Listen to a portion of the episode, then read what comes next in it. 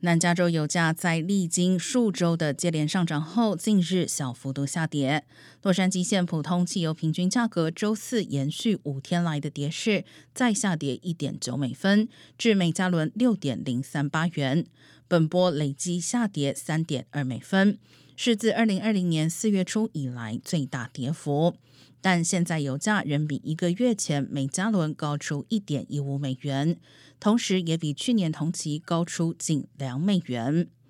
呈现以及内陆帝国油价近期也呈现下降趋势，周四分别回落至每加仑六美元以及五点九六美元。分析师称，降价主要由于用油需求出现小幅减少，而在拜登总统宣布释出战略储油后，价格可能进一步下降。